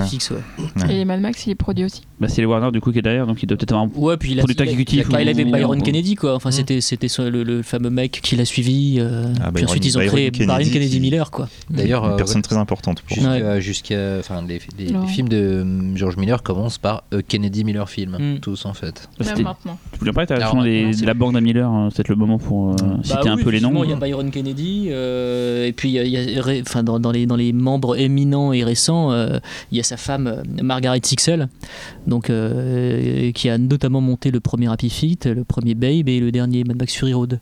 Et, tu parlais de l'importance du montage, donc là c'est c'est intéressant puisque c'est aussi sa femme, donc je pense qu'il doit y avoir des, choses assez intéressantes qui doivent se dire dans la salle de montage. Quoi. Mais, voilà, puis non, puis c'est quelqu'un qui est quand même assez fidèle. On voit au niveau des chefs-op qu'il utilise. Parfois, il utilise un chef-op et puis il, le- il, il, le- il, le- il le remploie pas pendant plusieurs années. Il le, il le réutilise ensuite. Ça a été le cas, par exemple, de John Seal qu'il a utilisé sur Lorenzo et qu'il a repris sur Fury Road. Alors, c'est vrai que quand on pense à Lorenzo, on fait pas forcément le rapprochement avec Fury Road, mais je pense que si, il tient compte de la façon dont le chef-op a progressé depuis la première fois en fait où il a travaillé avec lui à maintenant. Donc, euh, Oui, et puis, et puis, euh, c'est vrai que dans Lorenzo, euh, même si je- on en parlait, c'était pas forcément le film qui s'y prêtait. Il y a, euh, il y a euh, les trucs de mise en scène de Miller et que le chef-op a très bien, très bien géré. assez bien foutu. Des mouvements de grue, des, euh, des, euh, des, des, des, des travelling avant euh, très secs Mm. sur, euh, sur, euh, qui, qui te mettent une pression et qui font décoller une scène. Je me rappelle notamment dans Lorenzo euh, d'une scène très courte qui m'avait vraiment marqué la première fois que j'avais vu, c'est quand le gamin essaie d'attraper une boule de, une boule de, de Noël dans le sapin et que- et qu'il tombe euh, avec le sapin en arrière-plan et qu'il y a un, un travelling assez rapide sur lui. euh. Et oui, c'était déjà un chef-op qui avait bien, euh, il avait bien chopé le, le, le, le dialogue, le dialogue, le, le- langage millerien. ouais. et puis, si- si- puis euh, pour parler d'un metteur en scène et un acteur que j'aime beaucoup, elle- il a eu une influence décisive sur la carrière de, de Mel Gibson, quoi. Enfin, je pense que Mel Gibson ne serait jamais passé au cinéma s'il n'avait pas rencontré George Miller. Et, euh, et, et, euh, je vais pas dire preuve en est, mais, euh, mais sur euh, Apocalypto, Apocalypto, c'est un film très millerien et Mm. c'est pas pour rien qu'il utilise Dean Simler qui était le chef-op de Mad Max 2.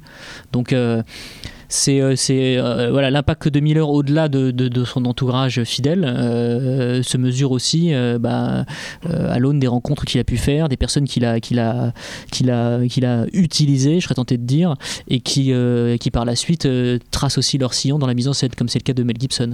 Gibson d'ailleurs, il lui a Cyril pas donné un rôle, enfin il a un rôle iconique et tout ce qu'on veut, mais niveau dialogue, c'est quand même c'était euh, c'était très euh, primal, on va dire euh, les Mad Max et je trouve ça intéressant justement qu'il a réussi à faire euh, sortir ce, ce truc ça de ce bonhomme et tout qui je sais pas si c'était pas un il était pas destiné à faire du cinéma à la base Gibson il venait de je sais pas Xavier euh, Non, en- Xavier en fait, c'est- pas tant euh, le côté Gibson pour, pour tout ce qui est dialogue. C'est euh, en fait, c'est un, c'est un subtil mélange de ce que Miller voulait faire. Ça, il y a un film muet sonore, donc très peu de dialogue.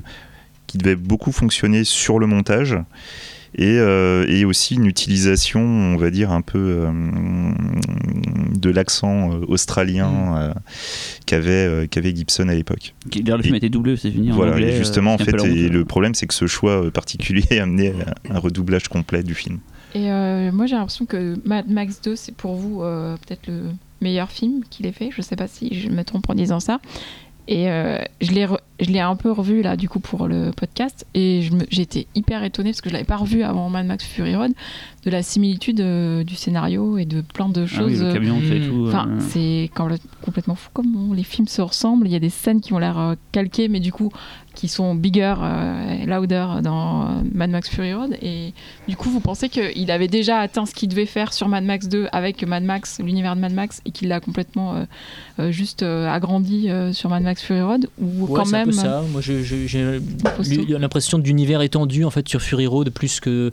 Alors effectivement, il y, a- il y a forcément des, des- des scènes qui de Fury Road, enfin de, de- du 2 ou de Fury Road qui nous rappellent. Enfin bref, il y a des renvois qui sont assez évidents quoi.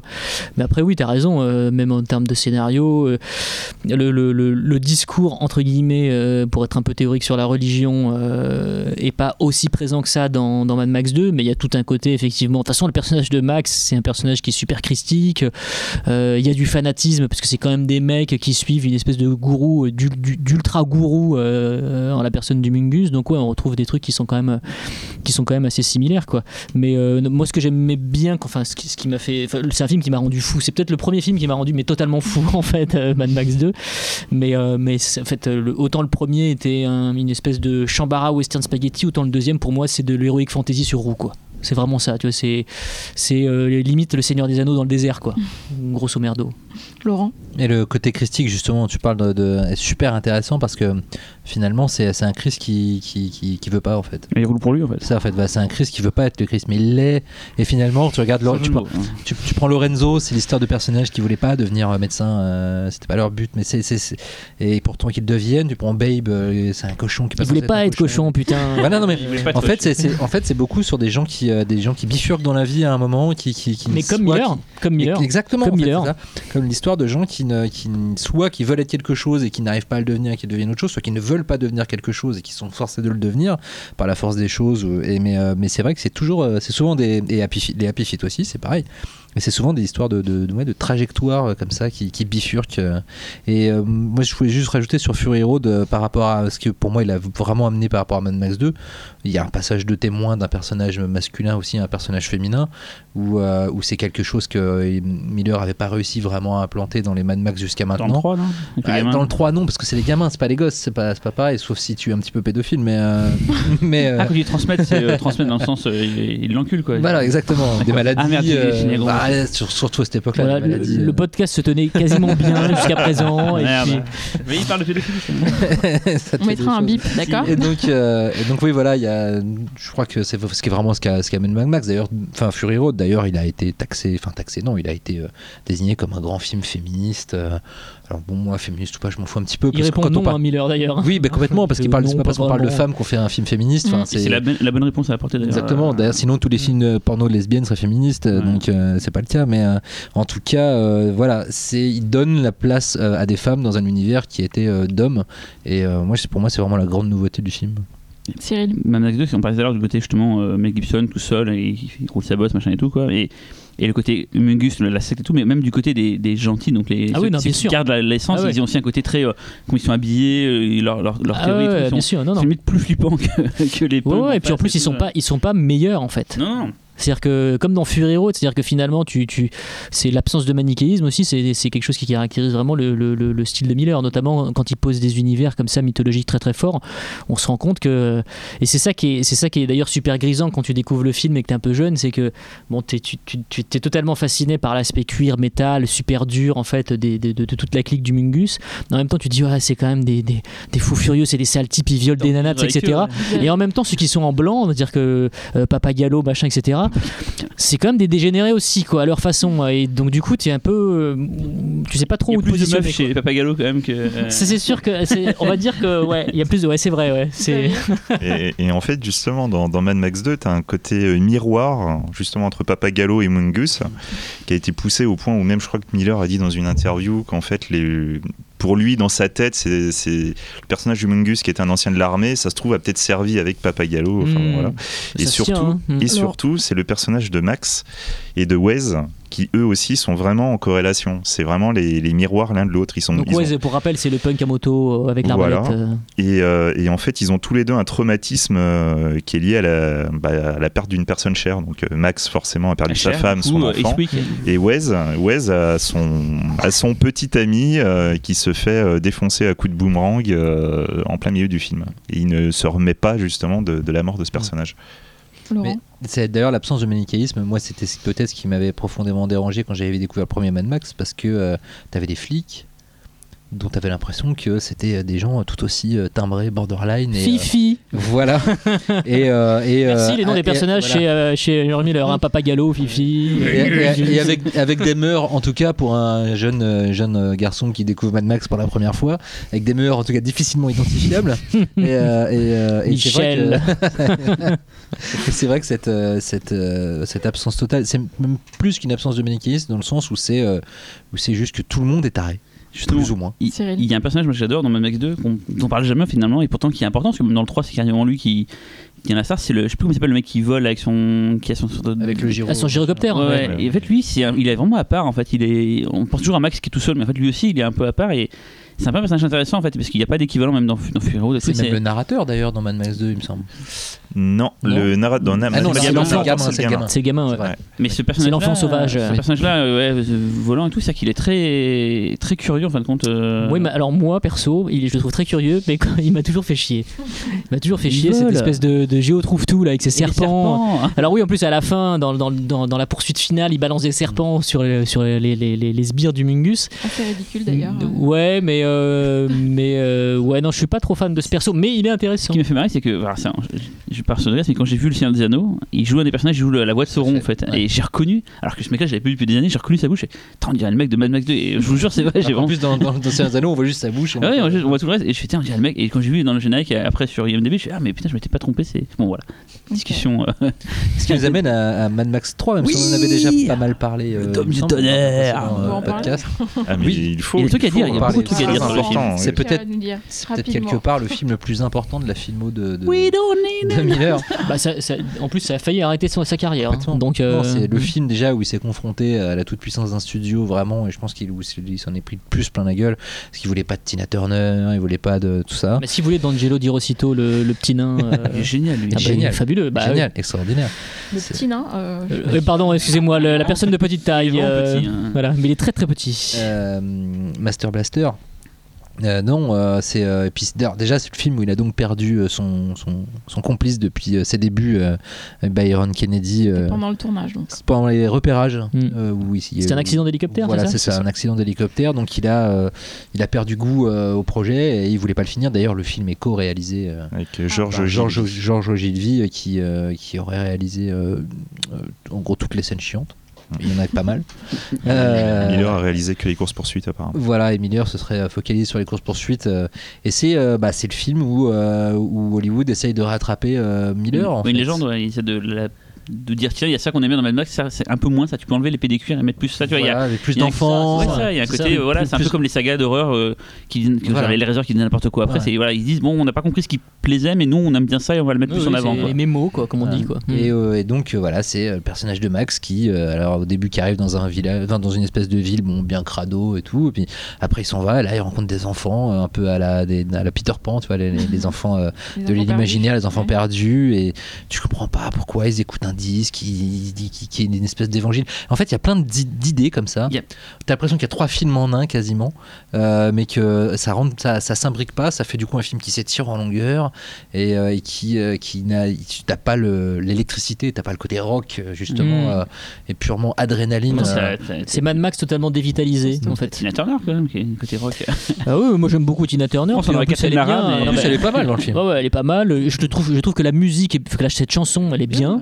Elle est chouette. Euh, en plus, elle, elle- elle elle est plus représentative de- du personnage de Max, effectivement. Thématiquement, oui, par contre, Ouais. musicalement. Non, musicalement, Voilà. non, non, je suis d'accord. Non, non, on est- c'est pas métal hurlant, quoi, c'est sûr. hein, Mais euh, mais il y a des choses vraiment mortelles dans le film, je trouve. Par exemple, le- on est tous d'accord pour dire que l'idée du dôme du tonnerre, le- les combats câblés, machin. non, mais ça, c'était quand ça. tu voyais ça. Je me souviens, j'avais vu des, des, des, des extraits, je crois, dans l'émission qui s'appelait Babylone, là, présentée par euh, Numaro d'Agile. Mm. Et j'ai- j'ai- ça me rendait fou. J'avais vu cette scène-là, ce combat dans, dans la cage. Et en fait, après, quand tu vois le film, bon, bah. Oui, l'idée est vraiment mortelle. C'est une idée de comic book et euh, dans les faits, pareil, le, on parlait du nain. Super comic book, le film, Ouais, c'est vrai. Le ouais. nain, il Master est Blaster, sur le hein. dos du, du géant. Ouais. Enfin, ça, c'est une idée géniale. Le côté, on mélange le, En plus, le cerveau et les, et les muscles et tout. euh, Et puis il dirige une espèce de ville souterraine qui Ouais. fonctionne avec les déjections et euh, tout ce qu'on voit à la ville du dessus. Il Et pense en- à et puis, Krang il y a- dans a- Exactement, exactement. J'y pensais là. Oui, et il y a un truc très politique dans le sens où Master Blaster est le maître de la ville du dessous et que c'est lui qui alimente en énergie la ville du dessus. C'est Tina Turner qui, elle, est maîtresse de la ville du dessus, mais elle, dé- elle dépend complètement de la ville du dessous. Et il y a une espèce de jeu politique Oui. C'est ça, comme dans Gun où entre les deux. peu, euh, Exactement, c'est comme dans Gun. Donc il y a, il y a- comme ça, il y a des concepts euh, même SF carrément qui sont vraiment intéressants dans le film. Et la photo, tout ce qui se passe dans la ville du dessous, la photographie, elle est magnifique. très 80s. C'est parti. Euh, non, c'est t'as l'impression de voir du Caravage. T'as des clairs obscurs extraordinaires. Fait partie de ce que Miller a fait de plus beau, je trouve visuellement. c'est pas négatif. Hein, Oui, oui, oui, non, non, oui, oui. non, non, mais c'est même pas, il y a- c'est pas même pas le côté euh, 80s, c'est un côté euh, purement artistique euh, et limite abstrait dans la façon dont il illustre cette euh, ville souterraine. C'est absolument à tomber par terre. Du coup, on tombe, euh, on tombe nous non seulement par terre d'admiration, mais après on tombe juste tout court quand on voit vers quoi va le film En après. fait, le film sans les deux premiers Mad Max, on pourrait dire c'est honnête. C'est Ouais. pas génial, mais c'est juste que Oui. c'est un tel gâchis après les deux premiers. euh, Oui, voilà, mais euh, après, il y, a quand même des- il y a quand même des super scènes dedans. Mm. Moi, je suis désolé, la course-poursuite finale, moi, je l'adore. hein. Mais elle est, elle est mortelle, mais elle est, elle- c'est, c'est- quand t'as vu Mad Max 2, elle, oui. elle dure, euh, elle dure 10 minutes, euh, t'as deux gouttes de sang et, euh, et deux explosions. Et, et surtout, c'est juste une scène voilà, qui n'a pas été vraiment travaillée avant. Elle Oui. arrive comme ça. Donc, oui, tu regardes une scène d'action euh, comme ça, la cache, c'est tout. Euh, du coup, on, on va, on va conclure. Je vais peut-être vous poser une dernière question. Qu'est-ce que vous attendez maintenant de George Miller, chacun Xavier? Qui me rendent de l'argent. Euh, Qu'il m'étonne autant que Mad Max 4 m'a étonné. Parce que j'y croyais pas. hein. Euh, J'avoue que je, bon, j'étais persuadé qu'il allait se planter. Et en fait, euh, waouh. Fausto Bon, franchement, il peut prendre sa retraite, c'est bon, il a tout donné. Moi, je, je continuerai à regarder ses films. Il, il- il peut ne rien faire, ça, ça me va très bien. Ok. Laurent Ah ouais, qui continue parce que Fury Road c'est tellement un pied monumental et ça nous a lavé les yeux de tellement de, de, de, de surbousasse numérisée euh, jusqu'au jusqu'au trognon que, que bah, j'en veux encore quoi. Et Cyril Euh, je vais dire un gros mot, c'est euh, transmédia. Euh, j'ai envie de voir ce qu'il veut faire. Je tombe avec cet univers. Il a parlé de faire justement des comic books, des jeux vidéo, des machins et tout. J'aimerais bien voir un petit peu de ce qui va être développé c'est- derrière. ce qui est un peu dommage, c'est qu'il y a beaucoup de choses qui ont été abandonnées et qui Ouais. apparemment ne vont pas se faire. Notamment, il devait avoir euh, des films d'animation Ouais, euh, ça, au, m'intéressait vachement, donné par des, je crois, des différents animateurs au Japon. Au Japon, ouais. Hmm. Mais là, on est d'accord qu'il prévoit un prochain Mad Max?